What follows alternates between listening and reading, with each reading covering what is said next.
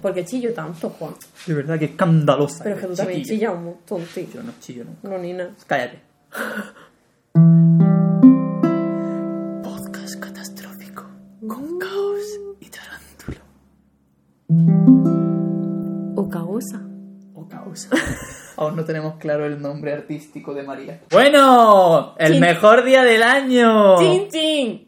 Lo primero de todo, saludar a la gente que nos está escuchando en plataformas de podcast como Spotify y tal y cual, pero no nos vais a ver nuestros maravillosos outfits. Entonces, de nuevo, te mm, digo que vaya a, YouTube a verlo. Por favor. Venga, primero tú y luego yo. El mejor pantalón de la historia, Muy chavales. guapo, guapísimo. Es el tercer año que me pongo este disfraz. Y sin lavarlo, ¿eh? Será guarro. Y ahora me toca a mí, ¿vale? Dale, Yo dale, no- Mary. Yo no voy a decir quién soy. Vale. Para que lo adivinen, ¿vale?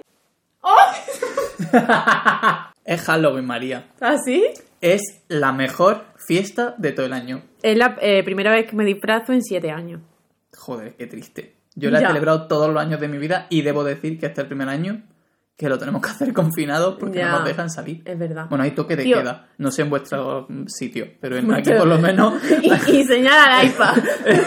vuestro, vuestro planeta es raro donde viváis vosotras. Eh, la última vez que me disfracé para Halloween fue contigo. Y fue igual que hoy. Pero sin maquillaje. Pero yo ese año no me disfracé. Tú, iba- tú ibas de, de- ¿De qué iba yo? Tengo la foto. ¿De qué iba yo ese año? De nada, pero parecías Brad.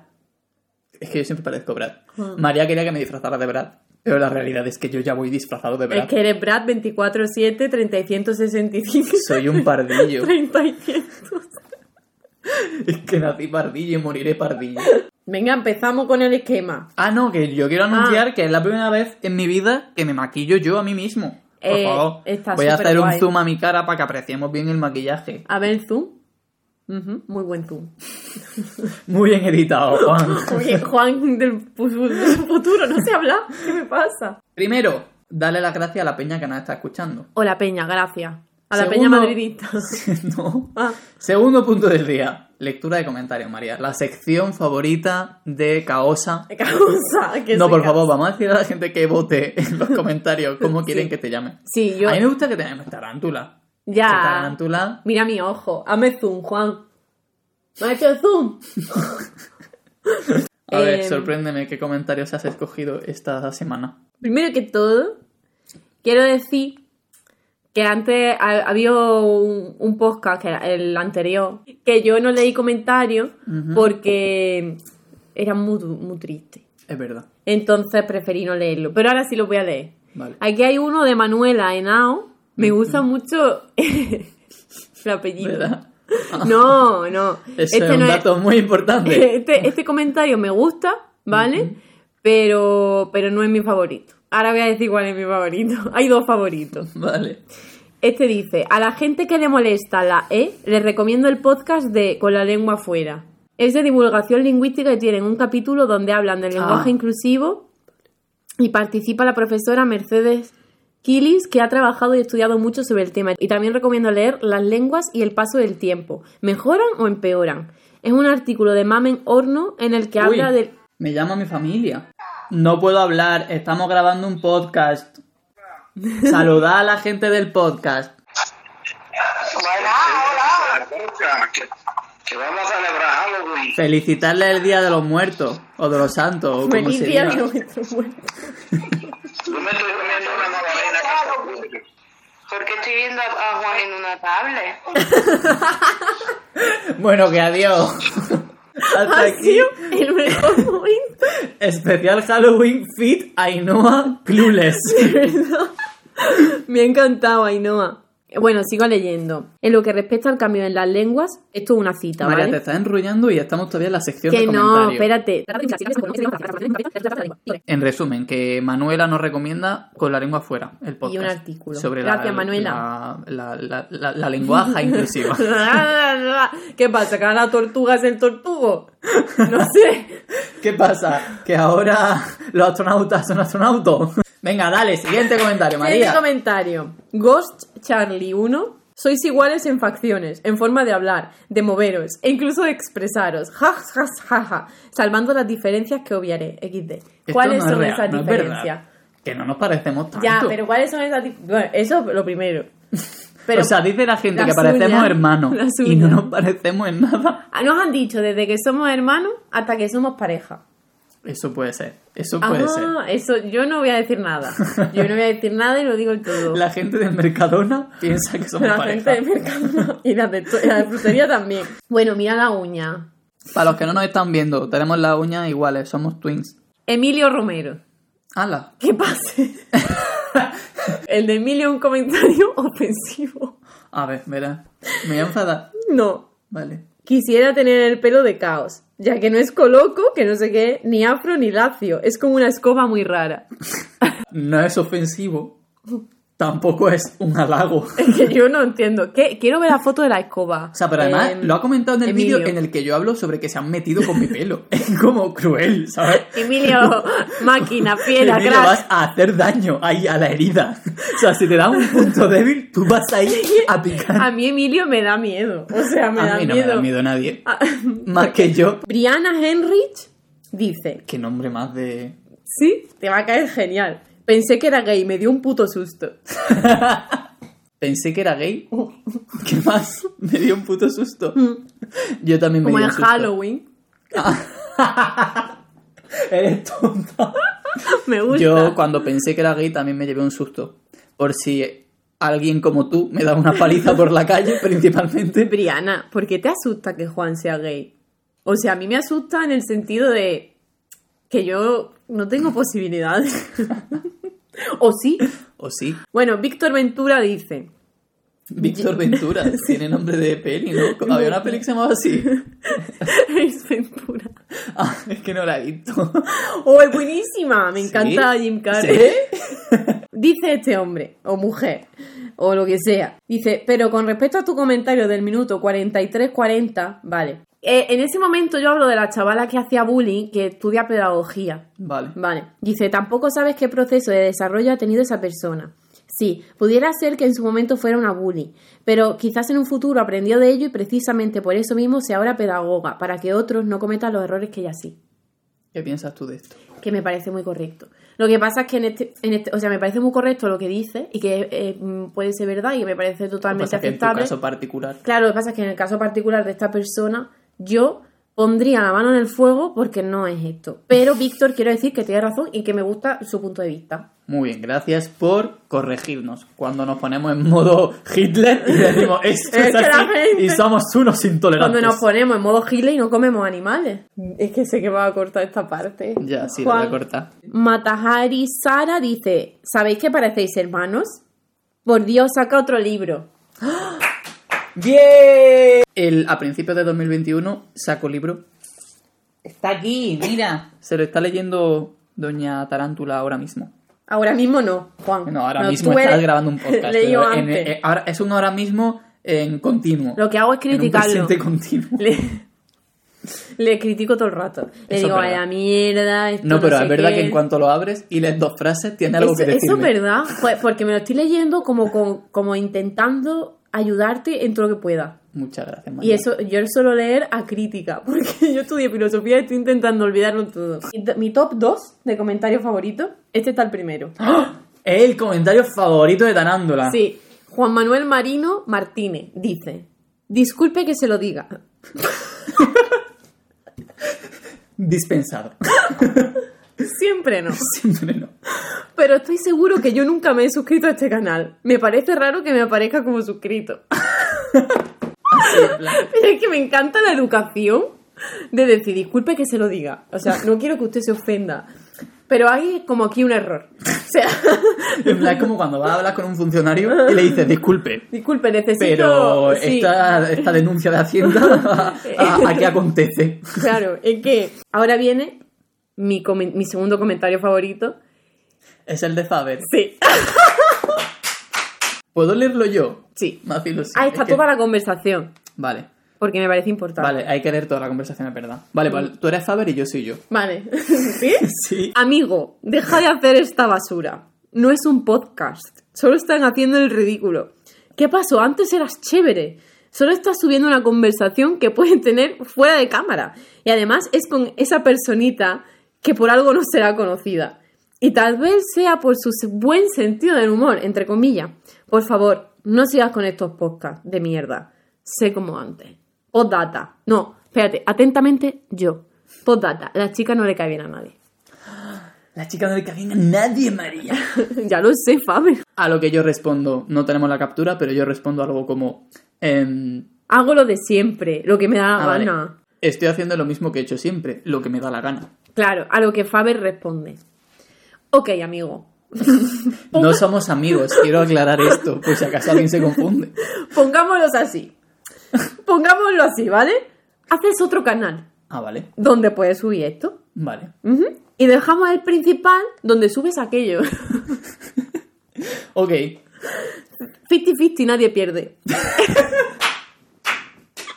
¡te quiero! ¿Estás dentro? Estás dentro, Estás 50-50 dentro. nadie pierde. A lo que yo respondo. Ah, vale, gracias por la sugerencia. No sé cómo no se me ha ocurrido antes. ¿Quieres ser mi manager?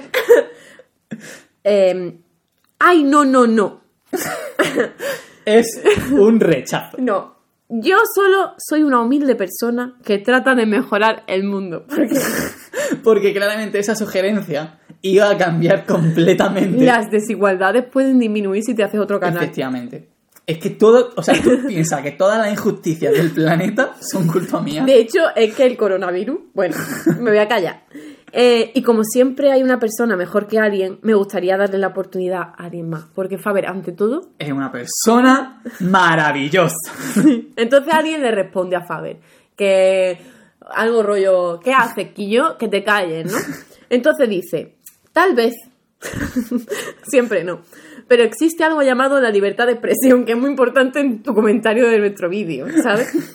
Que hace que las personas digan lo que quieran, pero gracias por el dato que nadie te preguntó. Entonces, A lo que yo respondo. Qué buen dato que me has dado. No te he preguntado. 50-50, ¿estás dentro, Faber? Quiero contestarle a Faber. Entiendo que yo no te caiga bien, ¿sabes? Porque, sinceramente, no se puede caer bien a todo el mundo. Seguramente tú habrá alguien a quien le caigas bien No sabemos a quién. y a alguien a quien le caiga mal. No pasa nada, pero te comento. O sea, me ha gustado mucho lo de mi sentido del humor. Porque no existe. No, bueno, lo entiendo también un poco. Soy un poco absurda, un A poco ver, seamos, infantil. voy a hacer otra vez abogado del diablo, como en todos los podcasts. Él tiene parte de razón. O sea, le molestan este tipo de vídeos y Claro. ha decidido expresar Claro. que no le gustan estos vídeos y que los quiere aparte en Claro. un sitio donde no le moleste. Pero mm, con no verlos. es co- yo hago yoga con una chavala de, de tu- YouTube. ¿Vale? Y están los de principiantes y los que no son principiantes. ¿Tú te crees que yo le voy a decir que se haga un canal para cada uno? Os podrías Me decírselo meto- me y meto- decirle que quieres ser su manager de 50-50 que si está dentro. Ella me dirá- estás perdiendo dinero. Es que de verdad. Por, por ejemplo, de que no soy conocida. Te voy a contar una cosa, Faber. Muy personal. Yo estudié filosofía porque quería ser profesora de filosofía. Realmente yo dedicarme a algo así público ni quiero ni he querido nunca. De Por hecho, eso no soy conocida. No, ya es pública. Ah, ya la tienes Sí. pública. Vaya la hipoto- hipocondría. Ya la tengo pública, pero no la diga. vale. Si alguien me quiere encontrar, que me Pero si encuentre. estoy poniendo stories de nosotros todos los santos días, María. A lo mejor un día me agobio, quito a todo el mundo y me la pongo privada otra vez. Que yo, pues, no me, no me apetece ni me interesa ni está dentro de mis planes de futuro, Faber. Es Bueno. que creo que eso a Faber le preocupa. Mis planes de futuro son otros. Y luego lo de que no le caigo bien a nadie. Pues la verdad es que eso es una cosa que yo me he dicho durante muchos años. Pero creo que igual le caigo bien a la gente y a otra no. Como todo el mundo, Faber. Perdona, pero yo le caigo bien a todo el mundo. Tú no le caes bien. Ya, Faber. Sobre todo después de este vídeo, claramente. Y ya está, Faber. Espero que te haya gustado Ay, ¿tú este vídeo. Es que no sé si deberías, ah, deberíamos hablar de esa forma directa a alguien. A mí me da igual porque esa persona ha sido cruel conmigo. O sea, si yo realmente. A mí no me ha sentado mal, pero. La, una vez dijiste. O sea, pero podría sentarte mal. Una vez dijiste en el podcast de salud mental que la gente escribe cosas, no sé si esto lo cortaste o no, sin tener luego en cuenta cómo le va a sentar a la persona que lo lee. Efectivamente, eso dije. Y la verdad es que esta persona pues no ha tenido en cuenta, porque ha sido la verdad como mucho ataque hacia mí, muy gratuito, viéndolo de forma así desde lejos. A mí Faber sinceramente no me ha sentado mal, pero De hecho, nos nunca mucho, pero- claro, pero, pero no nunca vamos. claro, por ejemplo, yo tengo trastorno límite de la personalidad y eso de que no le caigo bien a nadie, pues es una de las cosas que es uno de los pensamientos intrusivos que más me detienen a hacer cosas. No, pero quiero decir que no sabes en qué momento de su vida está cada persona, no sabes qué está sufriendo, siempre hay que hablar desde el respeto y si él opina eso, me parece genial, tú harás lo que te dé la gana. Y ya está, pero no tiene que insultarme, chiqui. Entonces yo hablarle directamente, ya que se ha tomado la libertad de, de insultarme, pues Pues ahí se quedan. Ya sabéis, si os metéis con María en el siguiente podcast, os saca el comentario. Ahora te van a insultar para que, para que los saques. Paréntesis para decir que la mayoría de comentarios son súper agradables. hombre, claro, sí, sí, sí. Siguiente punto del día. Espérate, ¿traigo más té? ¿Tú quieres más té? Sí. Venga, tráete Tú también quieres té. Sí, pero no quiero interrumpir. Pero tía, ponla escondida. No me sea. Ponla fuera de plano, María, que YouTube nos cancela. Salud. Chin. Qué bueno te ha salido el té. Empezamos con la sección de hoy, especial Halloween, en este podcast catastrófico. Mi primera pregunta es, ¿qué te da miedo? Me quiero poner como en un programa de estos de, de salsa rosa. Qué susto. ¿Qué me da miedo a mí? Sí. Buah, me da miedo, miedo de miedo o miedo mm, más de espiritual. No, María, miedo de... Miedo de ¡uh! Claro, de... Vale. La oscuridad me da mucho miedo. Sí. Me da miedo los cementerios de noche. ¡Ah! No te pega. Te tendrían que gustar. No. Está De hecho, salsa me quedé encerrada en un cementerio. Ah, me has contado esa anécdota. ¿La cuento? ¿Crees que pega? Iba yo con mi amiga Ana, que ya salió en otro podcast. Vamos a hacer a personajes recurrentes en nuestro podcast. Sí.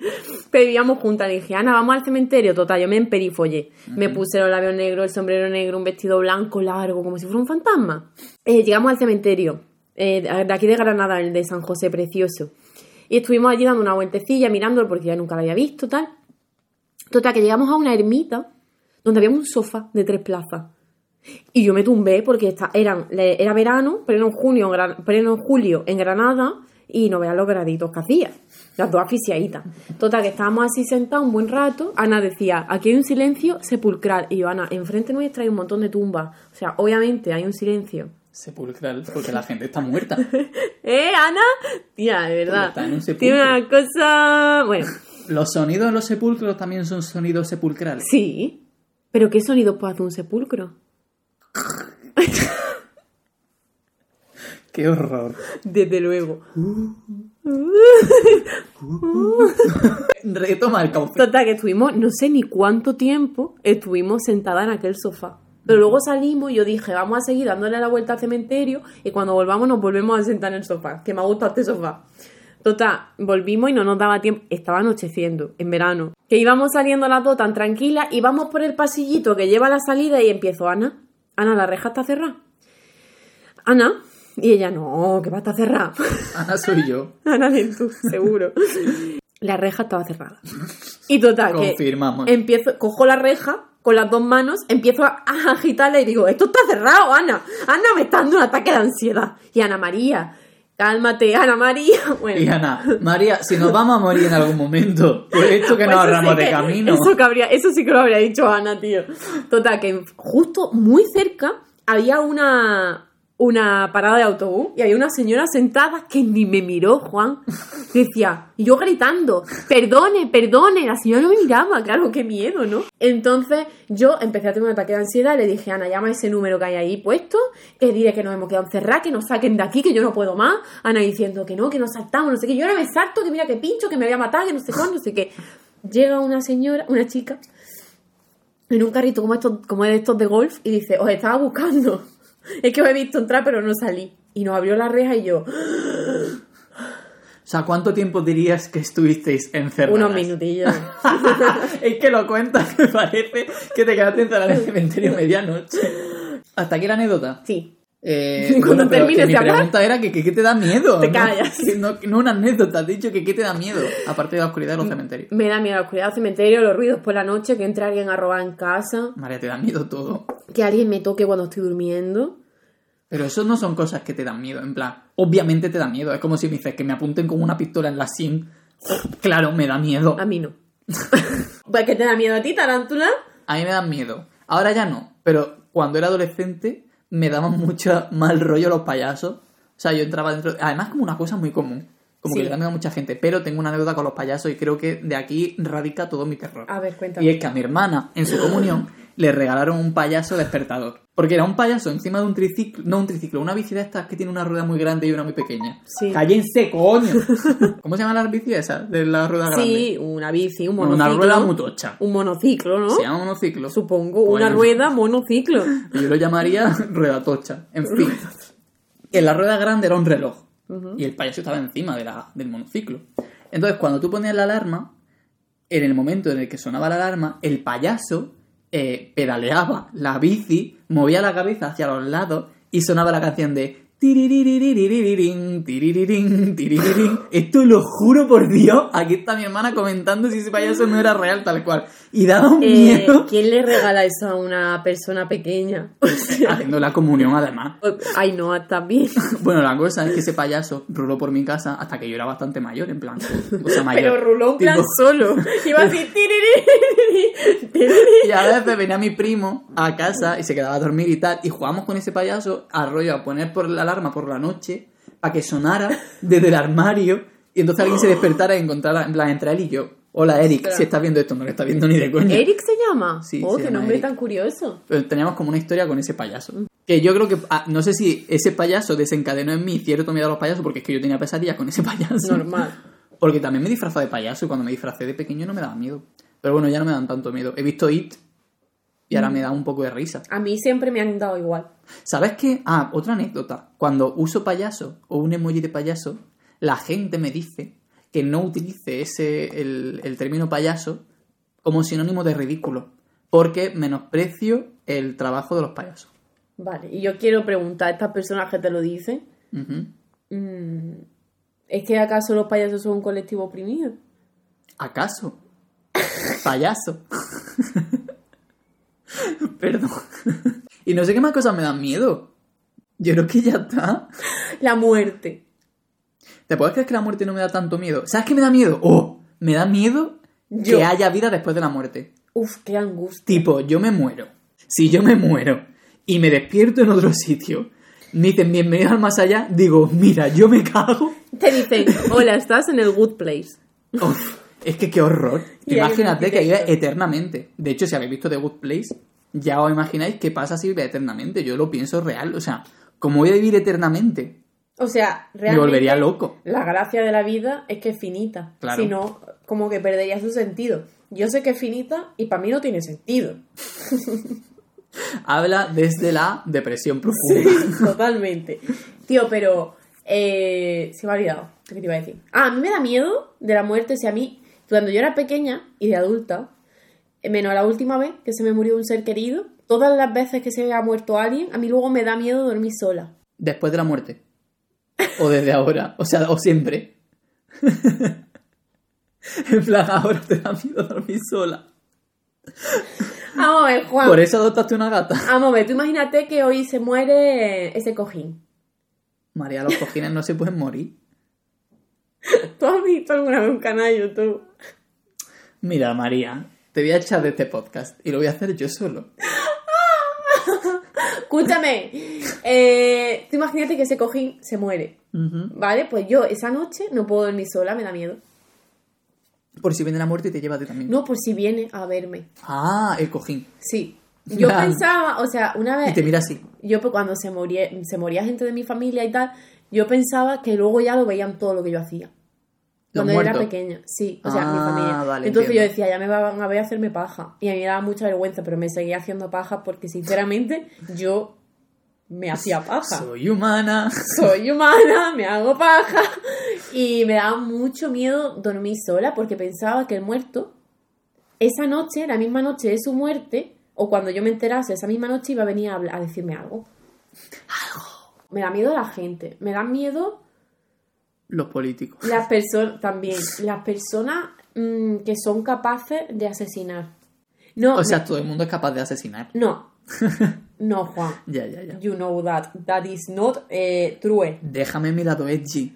Es verdad Por que, es- que tú eres muy edgy. Claro. Pero es que esa gente mm, mm, siento realmente miedo. O sea, ¿en qué momento? No, no sé, yo, ¿sabes que he dicho que soy muy empática? Como cuando hemos visto el vídeo de la chica esta. Eh, pues yo, cuando leo estas historias de gente que mata a otra, me intento poner en el lugar del asesino automáticamente, ¿no? Sin pensar, no puedo. Eres, eres el de Aníbal. Soy Will, el- Will- ¿Cómo se llamaba? No sé, no he visto a Me Aníbal. encantaba ese personaje. Pero que no soy capaz. A ver, María, siguiente punto. Nuestras experiencias paranormales. Te dejo a ti que mandes porque yo creo que solo tengo pff, ninguna. Tengo una y no es paranormal. ¿Tú me consideras escéptico? Eh, sí. O sea, como que yo tengo la sensación de que desde muy pequeño, cuando había algo que no entendía, buscaba mucho la explicación. Y de hecho recuerdo, muy de pequeño, tipo 12, 13 años, ver un capítulo de Detective Conan. Voy a hacer referencia a Sotaco en todos los Porque podcasts. lo eres, porque lo eres. Que le decía... eh, había un capítulo en el que Ran le decía a Shinichi, si una persona a la que quieres mucho fuese asesina y lo supieras, lo dirías. En plan, ¿serías capaz de decir que esa persona a la que quieres tanto es la asesina? Y Shinichi diría, sí. Dice ella, así sin más. Y él le dice, hombre, así sin más, ¿no? Lo diría muy agotado porque habría puesto mucho esfuerzo en comprobar y asegurarme de que de verdad es esa persona, la asesina. Entonces a mí me pasaba eso con las cosas paranormales. Cuando a mí la gente me dice, eh, tipo, me ha pasado, recuerdo con mi hermano un verano que me contaban que había visto un ovni, yo como que me entra el, el, el chip repelente de preguntar un montón de veces y de Sí. cosas, en plan, porque es como que no, como me lo tienes que demostrar muy bien para que yo me lo crea. Te entiendo. Entonces, ¿qué pasa? Que cuando me pasa algo ligeramente paranormal, ni de fly me lo creo. Vale, entonces sí que te ha pasado algo, pero tú le has dado una Pero explicación claro, racional. al final se lo Pero explico. ¿esa era la explicación o era una que suplía lo que había pasado? Como que te... Mira, escúchame, voy a contar una cortita y ahora cuenta tú la tuya. Vale. Porque la del armario es larga. Vale. Vale.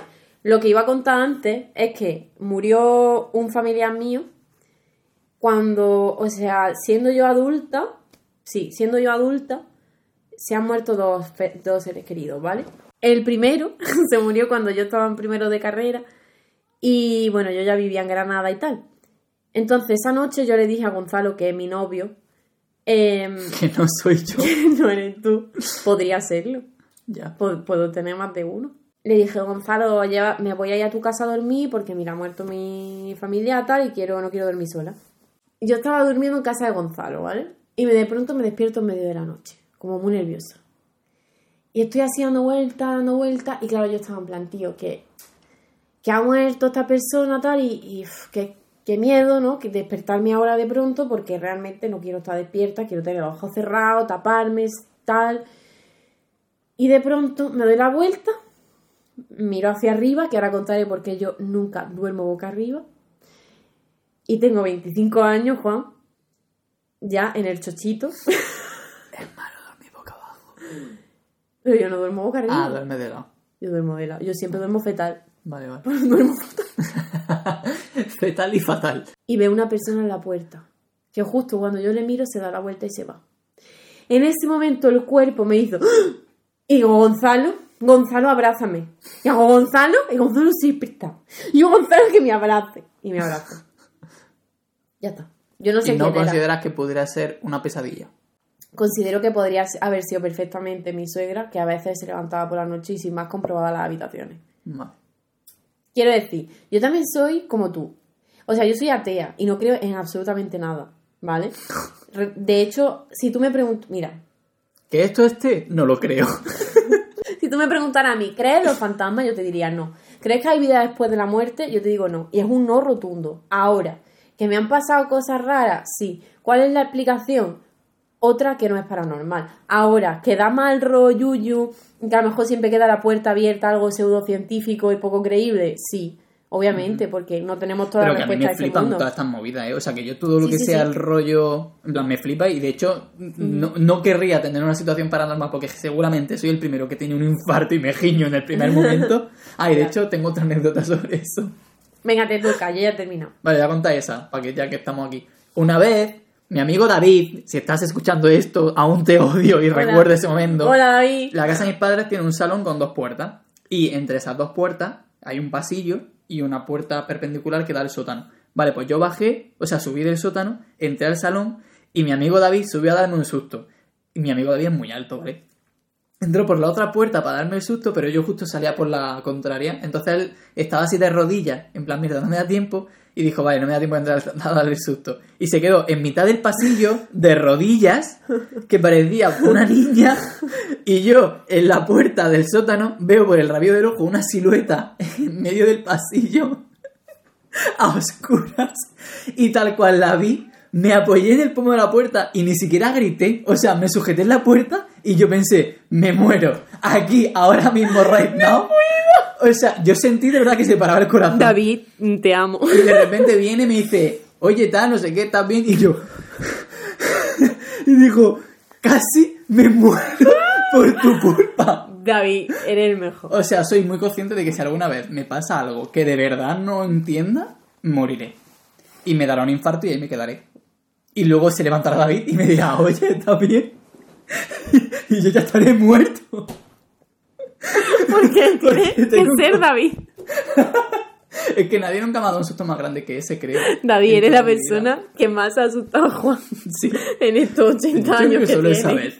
El capítulo de miedo de Aquí no hay quien viva, de la niña... Me encanta ese capítulo. ¿Ves? Ese capítulo es... capítulo. Es que sí, pero y además como que todo lo que les da miedo tiene una explicación lógica, que es que Sí. Paco está haciendo una película sin que ellos se den cuenta de que son actores. Qué maravilloso. Es que el mejor capítulo. Cuando Bueno, es que Emilio- la mejor serie. Cuando dice Emilio, vamos a morir todos, señora Paloma. Eh, el hombre del armario. Vale, esta es larga. Yo era, yo viví, he vivido en muchas casas. La última en la que viví, antes de la que tengo ahora, de hace muchos años, estuve hasta los cuatro años.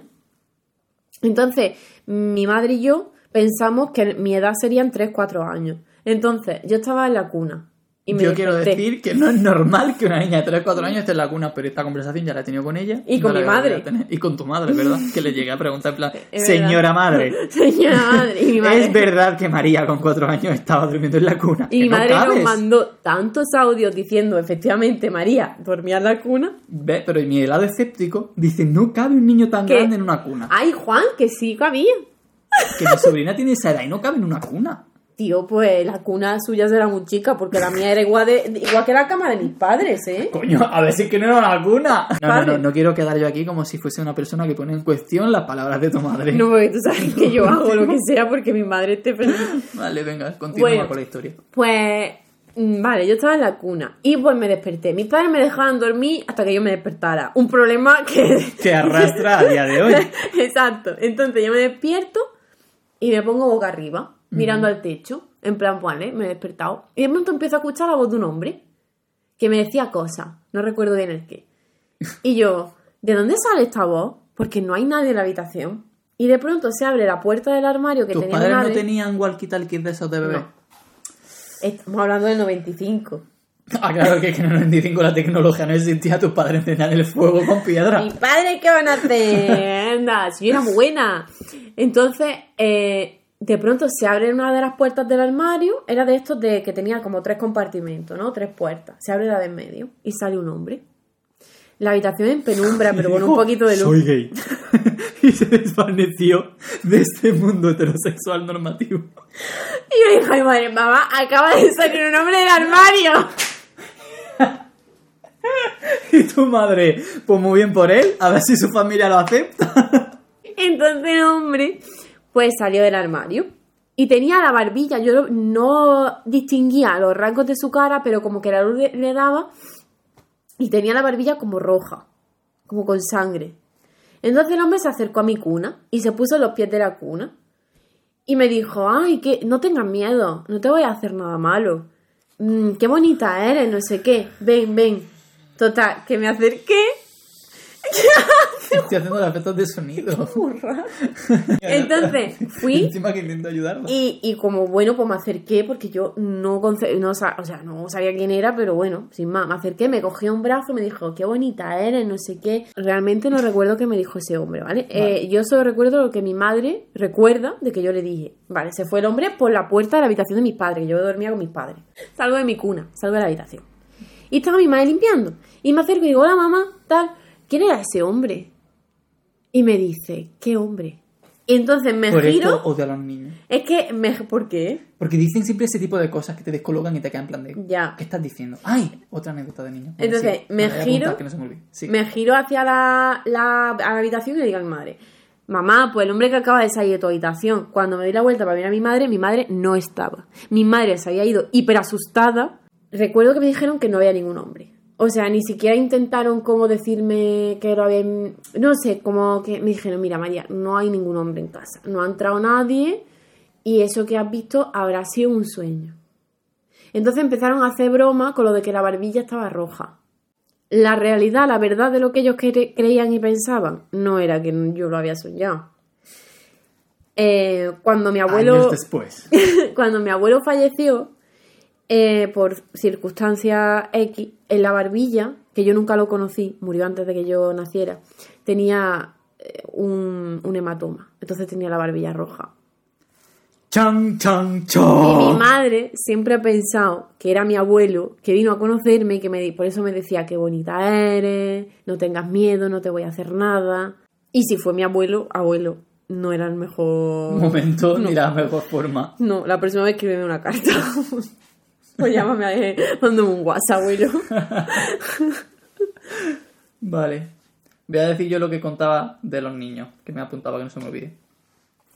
Lo de los niños es porque hay muchos niños que hacen comentarios raros con ese tipo de cosas porque tienen amigos imaginarios, lo que sea. Que dan como miedo, que parece que de verdad están viendo cosas que en realidad no hay, porque tienen la imaginación muy desarrollada, lo que sea. Cuando nosotros fuimos a ver a Shuri a Londres, que ella trabajaba de au pair cuidando de una niña. Hola Shuri, yo no sé si te lo puedo contar. ¡Que te calles! que te calles, Churi, pobrecita, no. Que bueno, yo me imagino que sí. A la niña a la que cuidaba eh, decía que veía glass people. Y que veía gente de cristal. Por favor, eh. Voy a poner esto en silencio, discúlpenme. Esto me da miedo. Entonces, em, yo una noche que dormíamos allí, éramos, fuimos Paloma, Ana y yo a verla. Entonces dormíamos los cuatro en su habitación. Y yo por la noche salí, iba a ir al baño, y estaba la niña en mitad del pasillo de la casa, jugando sola. Y la vi jugando y entré y le dije, Shuri, ¿puedes decir a la niña, por favor, que se meta en su habitación? Porque no puedo pasar, porque me muero de miedo. Y fue a salir tal y me dijo que, estaba jugando con uno de sus amigos de cristal. Realmente, o sea, todas mis experiencias paranormales han sido de pequeña.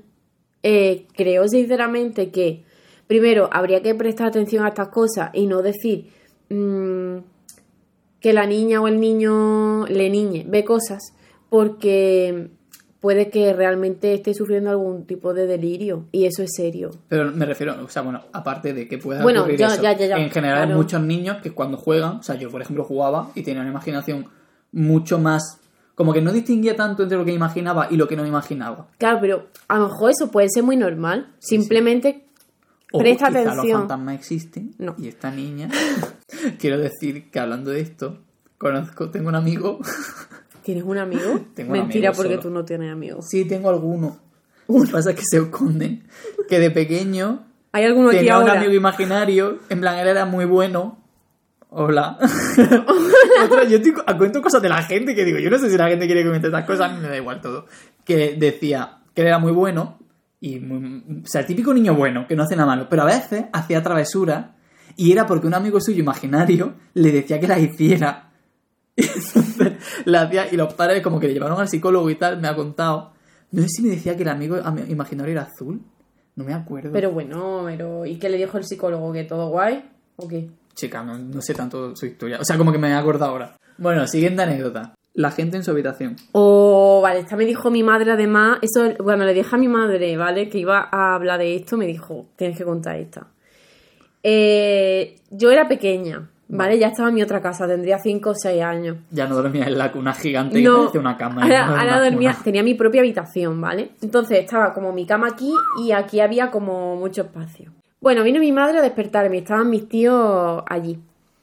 Y me dice mi ma- me coge mi madre en brazos, me dice, hola María, mira quién hay aquí, no sé qué, y yo, "Ah, tal. Entonces yo vi mucha gente mayor vestida de negro en mi habitación. Pero yo no me asusté. O sea, yo eh, era como, hola a todos, ¿no? Tal, vale, ah, mira, no sé cuánto. Entonces yo le dije a mi madre, ya por curiosidad, digo, mamá, ¿quién es esa gente? Y me dice, es tu tía X, ¿no? Mi, su hermana. Digo, ya, ya sé que esta es mi tía X.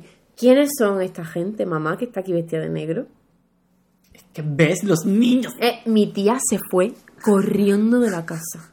Tu familia siempre huye. Fa- Cada vez que dice algo se van. No, total, es que eh, ellos sí que creen mucho en estas cosas.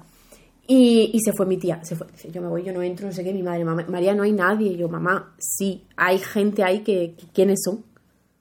Y ahí termina la historia. Y aun habiendo vivido estas situaciones, tú eres 100% atea. O sea, me refiero, Sí. porque yo, para mí es fácil, porque no he vivido eso nunca en mi vida. Entonces, como, ¿por qué iba a creer en algo que nunca jamás he vivido ni siquiera de cerca? Yo sí, porque yo recuerdo además cristalino como si hubiera pasado ayer la imagen de las imágenes de estas personas y además las del hombre del armario. Pero yo no creo. Creo que era mi imaginación. Si hoy yo viera ahí a una persona, Juan, te diría, Juan, he visto a una persona ahí. Y yo decía, soy yo. Sí. Que, que claro, estamos hablando 100 horas, se nos va el sol. Uy, llevamos una hora hablando, Juan. Por Dios bendito. Eh, la siguiente anécdota tampoco es mía. Evidentemente, he tenido que recurrir de otra gente, pero le pedí a mi madre que me dé permiso para contar la suya. Mi madre perdió a, mi- a su madre, o sea, a mi abuela, cuando ella tenía 16 años, creo. No sé si 14 o 16, creo que 16. Y la cosa es que mi madre, como que dice siempre, mi madre es una persona mm, católica, creyente y tal y cual, que ella, conforme fue creciendo, siempre sentía a su madre cerca. Como que siempre sentía que estaba por ahí y tal. Y una de las cosas que cuenta es que mi abuela hacía el perfume ella casero. Entonces era un olor muy particular porque solo era el que hacía ella. Y que y a veces pues oía el perfume y tal, pero nunca la vio. Cuenta que solo como que la sentía y la olía, pero nunca la veía. Y el día de su boda tenía miedo de casarse porque pensaba, o sea, tenía la intuición de que cuando se casara, su abuela, o sea, mi abuela, su madre, se iba a ir. Que como que ya iba a cumplir, como que ya la dejaba, ¿eh? Y se casó y no, siguió sintiendo la presencia de mi abuela y tal y cual. Y el día que nació mi hermana, que es mi hermana mayor, o sea, la primera hija de mi madre, mi padre no estuvo en el parto, pero dice que sintió más presente que nunca en, durante todos esos años la presencia de mi abuela y que no sé si como que le dio la mano y tal, igual esto me lo estoy inventando, pero me suena que le dio la mano, mamá, luego me dices si me equivoco, y, y que ese día como que se despidió de ella. Que, eh, que quería conocer a su, a su nieta y que desde ese día ya a mí no, a mí yo, yo siempre le da igual a todo el mundo, así que yo dice que sintió que se despedía de ella y que no la volvió no volvió a oler el perfume ese. Y mi hermano y yo siempre que, que nos lo cuenta le decimos, mamá, si algún día te pasa algo que no queremos que ocurra, no se te ocurra venir a vernos ni a decir nada. Es que, Por favor. Escúchame, mi madre le dijo a, a sus padres: Si os morís por lo que sea, hay la posibilidad de que no os presentéis porque no. no. Pues mi madre dice que cuando se lo decimos, dice, ay, pues yo agradecía mucho que estuviera conmigo. Y me encantaría volver a oler el perfume y volver a sentirle, no sé qué, dice como que la hecho de menos. eh, esa sensación. Y yo, a mí- yo me muero de miedo. ¿Tú crees? Yo creo que. Yo creo que yo a mí no me pasaría. Hombre, igual si te pasa, no da tanto miedo. es alguien que si tú quieres. Y, y a ver, una cosa que Y si te presente claro, tu madre también. con una hoja. Con sangre en los ojos. Entonces, no sé, bueno, hasta aquí. Gracias, mamá, por tu anécdota, ya que yo no tengo ninguna que contar, permitirme contar la tuya. Es que yo ni siquiera he hecho una ouija nunca. Ay, ¿quieres que cuente lo de la magia negra? Hombre, claro. Eso Vale. no- además no me lo has contado. Me ¿No? por primera vez. Otra. Bueno, yo cuando tenía como 10, 11 años, descubrí a Marilyn Manson. Vale. Bueno, yo tenía una cosa muy rara Que con yo el- descubrí el otro día que se llama Marilyn Manson. Es que me dice María, ¿sabes que Marilyn Manson se llama Marilyn Manson por Marilyn Monroe y por Charles Manson? Y yo le dije, Juan, bienvenido al mundo real. O sea, eres igual que la gente que dice, ah, Ju- Juan es gay. O sea, estáis así, ¿sabes? En el mundo. Ya, yo soy muy lento. En plan, me doy cuenta de las ¿Qué cosas como muchos años Yo después. soy muy gay. Total, que yo descubrí a Marilyn Manson, tal, no sé. Una niña un poco rara y que si Satanás y que si no sé qué. Entonces, mm, yo buscaba cosas en internet de magia negra, de no sé qué. Porque antes, esto también lo quería comentar, antes cuando tú querías ser así como gótica, oscurita, en internet la información que había era de esta mierda pseudocientífica. Siento mucho quien crea en esto. mm, mira, no es que no lo siento. Esta mierda pseudocientífica, esotérica, de no sé qué, que quien crea muy bien y quien no, como yo, pues muy bien también.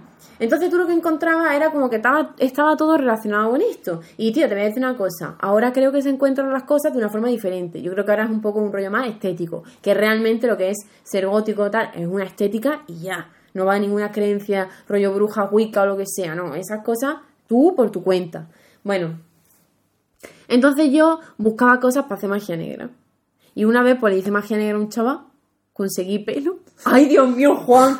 Pero Eh, que era una porción multijugo. Y me lo, me lo pillaron mis padres. Y se enfadaron un montón. Y yo me sentí muy mal. Muy mal, muy mal. Pero ¿y en qué momento te pillan tus padres con pelo de una persona? Que no era solo pelo, había más cosas, era una receta.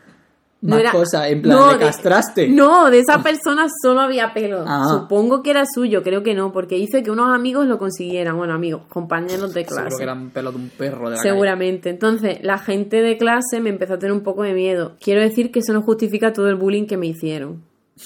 ¿Vale? Y sin más. Ah, esto es la anécdota. Lo o sea, de no llegaste a hacer el hechizo. esto es lo único que hice. El chaval no se enamoró de mí. Creo. Y bueno, luego también he hecho la Ouija. Madre que era en esta época que yo era así un poco rara con mi amiga, con una con la que era mi mejor amiga cuando eso era pequeña y tal. Pues fui a su casa, con- pues hicimos un círculo con vela e hicimos un tablero de Ouija casero. Y pusimos el dedo y yo hacía como que lo movía para ver si ya lo quitaba, porque si no te entraba un fantasma, no sé qué. Entonces ya lo quitaba y yo decía, vamos a atarte el dedo al vaso. Bueno, un show, no pasó nada. Su gata acercó el hocico al fuego, hizo así para atrás y eso nos hizo mucha gracia y ya, poco más.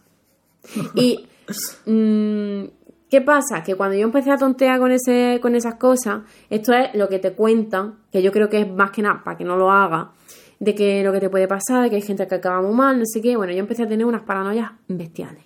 Pero porque estás sugestionado. Exactamente. O sea, esa es la, esa es la Vale, explicación. vale. ¿Qué me pasaba? Que veía sombras en casa. Que veía sombras, que veía puntitos negros. Eso sería probablemente los, las cervicales o los vértigos o algo, porque yo siempre he sido muy así.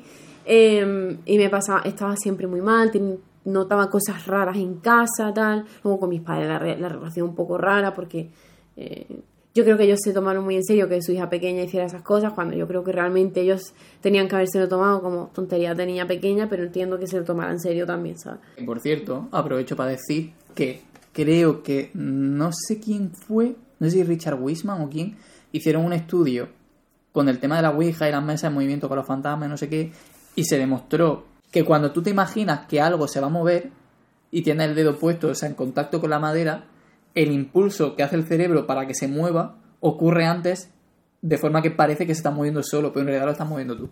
Claro, o sea, yo realmente os incitaría a que no hicierais la Ouija, porque es una tontería y no existe.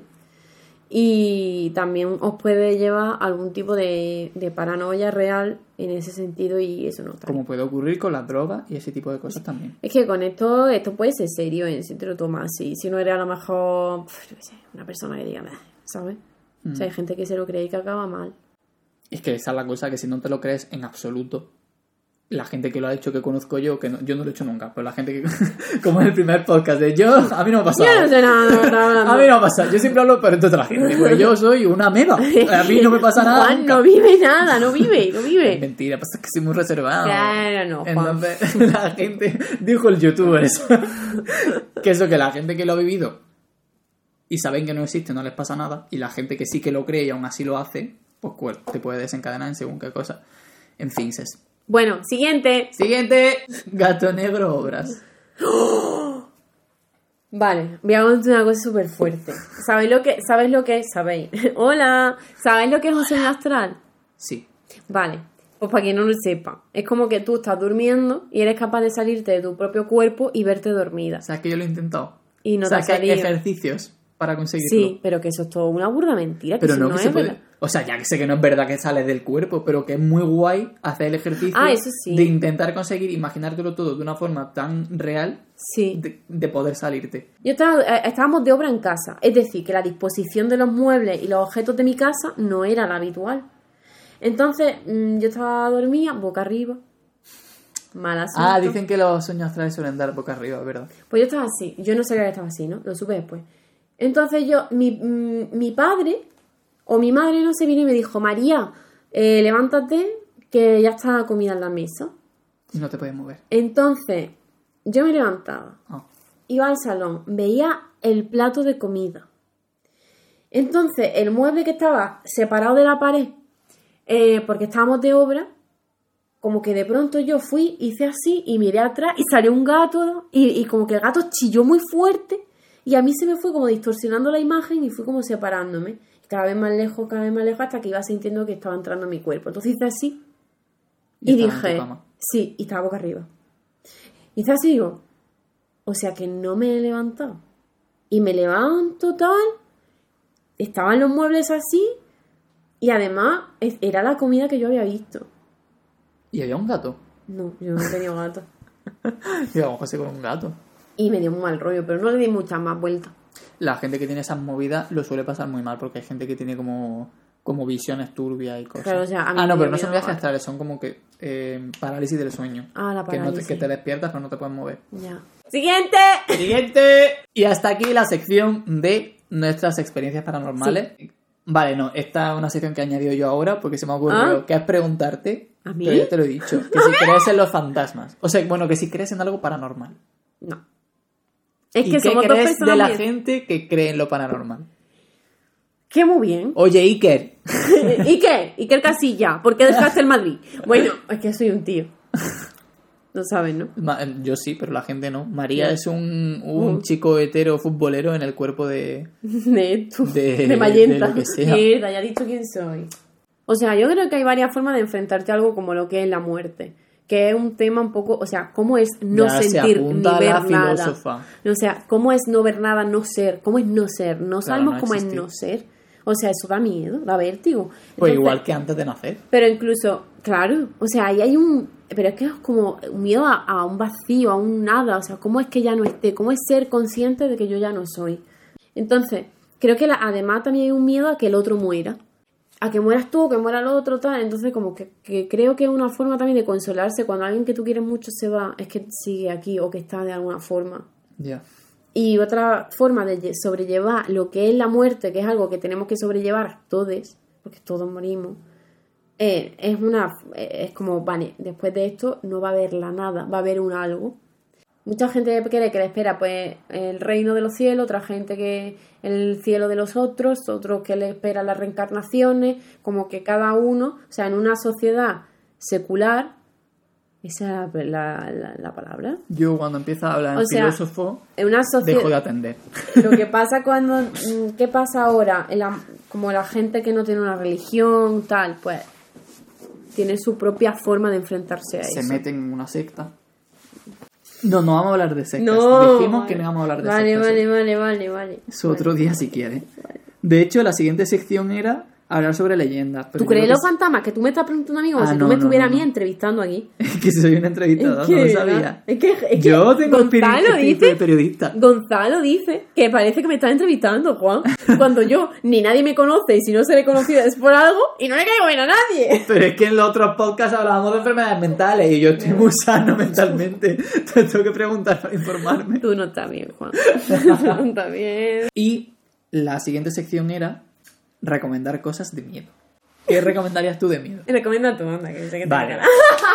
Es que yo estoy de este personaje ya he hablado en un vídeo, pero tenéis que leer relatos de miedo de Dogawa Rampo, que es un autor japonés. Perdón, que- perdón por el Y racismo. que tiene unos relatos, o sea, yo de verdad, eh, hay varios relatos que lo he pasado muy mal. Eh, es que como hice un vídeo de él ya, como que no quiero repetirme. Pero bueno, que hace relatos de miedo psicológico, sobre todo, de decir, mm, ¿qué está pasando? Uno de ellos se llama, mis favoritos son la butaca humana, el hombre oruga. Ese es. Ese es muy ¿Lo tiene aquí? Sí. Lo tienes que dejar. Lo tengo ahí. Creo que da bastante más mal rollo. ¿Tú has visto ya Mishibai? Ah, sí, de hecho no sé si me lo recomendaste tú en su No momento. sé. Pero, tío. Era un anime así de capítulos muy cortitos. Buah, ya Shibai molaba un montón. Sí, a ver, las últimas un poco me. Pero. No sé si la última. Pero La la- la- primera- el estilo de animación y tal, recuerdo que en su momento como que me impactaba. En plan, ala, qué curioso. Sí, sí. Bueno, y luego, hablando ya de animes y. animes y autores, dibujantes de cómics, Junji Ito. Junji Ito es muy importante. No sé quién es, pero me lo apunto. Mira, Pues ese te gustaría a ti. ¿por qué? Porque tiene un Porque estilo tiene muy mal rollero. Mm. Y las historias que cuenta son muy turbias, súper originales. A mí me gusta porque es muy original. Pero todo es muy mal rollero. De hecho, tiene un cómic que la historia no es mal rollera, que se llama Mis gatos y yo, o algo así. Y cuenta la historia de sus gatos, pero de una forma que da mal rollo. Ostras. Pero es, el, o sea, es cotidiano. Long Dream, que fue, creo, el primero que leí de él, va de un pavo que tiene sueños muy largos. La que cada vez que duerme, sueña mucho tiempo. Pero duerme a lo mejor a X horas, pero siente que ha soñado mucho. Entonces va a un médico, no sé qué, le ingresan tal, y cada noche su sueño es más largo. Y llega un punto en el que los sueños son tan largos que cuando se despierta, él siente que lleva dormido a lo mejor 10 años. Y ha vivido durante 10 años en un sueño, que a lo mejor es distópico o cualquier cosa, y cuando se despierta como que se tiene que reubicar. En plan, la doctora dice, sí, soy yo la misma doctora, te atendí ayer. Y él en plan, es que para mí fue hace 10 años. O sea, ya no te reconozco bien. Y a la siguiente noche otra vez. En plan, en vez de 10 años, a lo mejor son 100. Y se despierta y está súper cansado y tal, porque cada noche es más largo. Y al final no lo digo, para no spoiler a quien no lo haya leído. Y al bueno, final lo que pasa es que se duerme y no se despierta. Ese es el final. Ah. No. Pero bueno, es que Junjito es un poco como, ¿sabes? Eh, Lovecraft, Sí, que era como mal rollero, pero un poco ciencia ficción. sí. Pues un poco así. Como que Junjito termina. Cuando mezcla mucho ciencia ficción, a mí no me mola tanto. De hecho, Lovecraft no me gusta tanto como Edgar Allan Poe, porque me gusta más, es más mal rollo de Edgar Allan Poe. A mí también. Que es como más. Sí, a mí también. Pero mi autor de ese rollo favorito es Guy de Maupassant. Ah, no lo conozco. Pues francés. Y es, mira, este es el único tío. ¿Tienes el libro? Tengo un libro de un ex de todos sus cuentos y relatos. Que claro, como me hizo ghosting, Te lo quedaste. no, sí. Si, lo quiere me tiene que hablar y como no me quiere hablar pues no se lo va a quedar. Ah, pues me lo leo yo.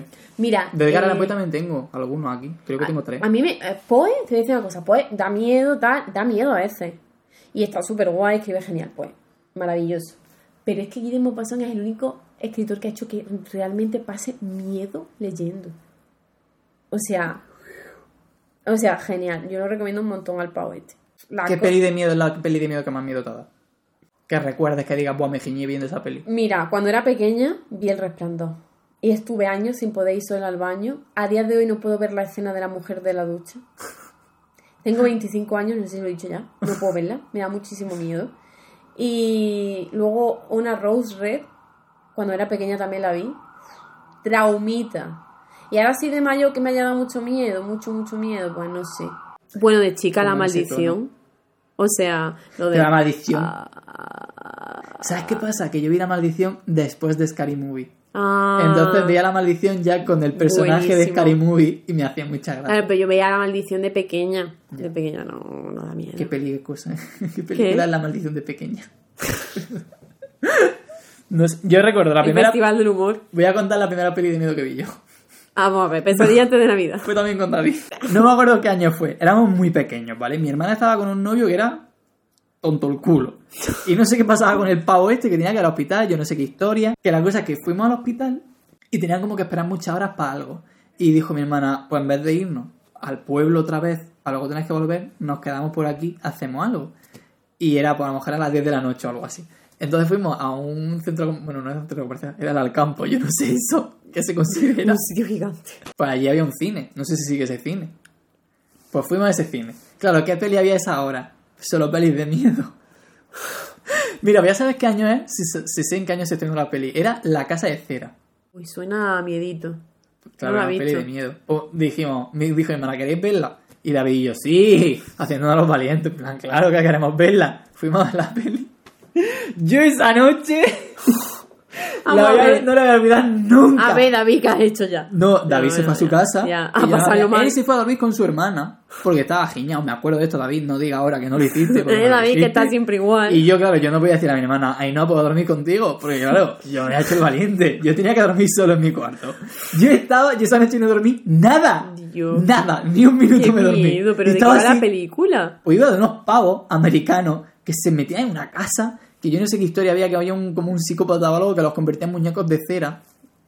Y la cosa es que de mayor he vuelto a ver esa peli. Y la volví a ver y dije, vaya ñordo de peli. Tío, una cosa que yo sí que no puedo ver, y tengo 25 años, es la masacre de Texas esta. No la he visto. De Chainsaw Massacre esta. No la he visto. Da muchísimo miedo y está basada en hechos reales, da mucho miedo. Yo la única... La matanza de Tessa. Es verdad eso, no, pero no la he visto. A ver, más cosas que dan miedo. Pues no llega a la final de mes, mi nómina, eh, mi cara, La cuota de autónomo cuando sube. los fascistas, Vox da miedo. Es verdad. Cosas que dan miedo. Ir de la mano con tu pareja. Eso da miedo. ¿Por qué? Sí, sí, sí. Qué susto. Da miedo esta pandemia. Da miedo muchísimo. y la gestión. Y que no haya rastreadores en Andalucía, por Claro, favor. O sea, podéis ser menos incompetentes. Que está. Sí. Yo es que estoy teniendo una crisis familiar cercana por culpa de que los rastreadores en Andalucía no existen, no. O sea, no hay ¿Dónde ningún está? tipo Que yo lo nada. vea. Como la O sea, contaminación en Madrid. Mi madre está muy cabreada. Desde aquí pongo en palabras a mi madre que está hasta el coño de que no le hagan caso y de que no haya recursos. Ya. Que me detengan, que soy una anarquista. Malvada y peligrosa, te tiro un cóctel molotov. Que nos digáis eh, vuestras experiencias paranormales. Sí. Si creéis en los fantasmas o no creéis. Igual hay gente que sí que cree y nos quiere contar en Sí, plan sí. por qué cree o cómo ha sido. y, Y si os habéis disfrazado, y si como nosotros estáis celebrando Halloween muertos de asco en vuestra casa. eso, que yo iba a decir, si os habéis disfrazado, mandad una foto, pero no me interesa. Eh, hasta aquí el podcast de hoy. Espero que os haya gustado, que no os haya dado miedo. Let's do. ¿Por qué? Vale, no hemos recomendado Rocky. ¿Cómo no Vale. hemos recomendado Rocky Horror? Es verdad, tenéis que ver The Rocky Horror Picture Show y Es decirnos importante. quién es vuestro personaje favorito. Yo, a mí siempre me ha gustado mucho Brad, porque me identifico mucho con esa persona. Mi personaje favorito es Magenta. Estaba claro, evidentemente. ¿Por qué? Ah. Un abrazo. Uy, me ha tocado el timbre, Dios mío, qué miedo. Adiós, vete a abrir, corre.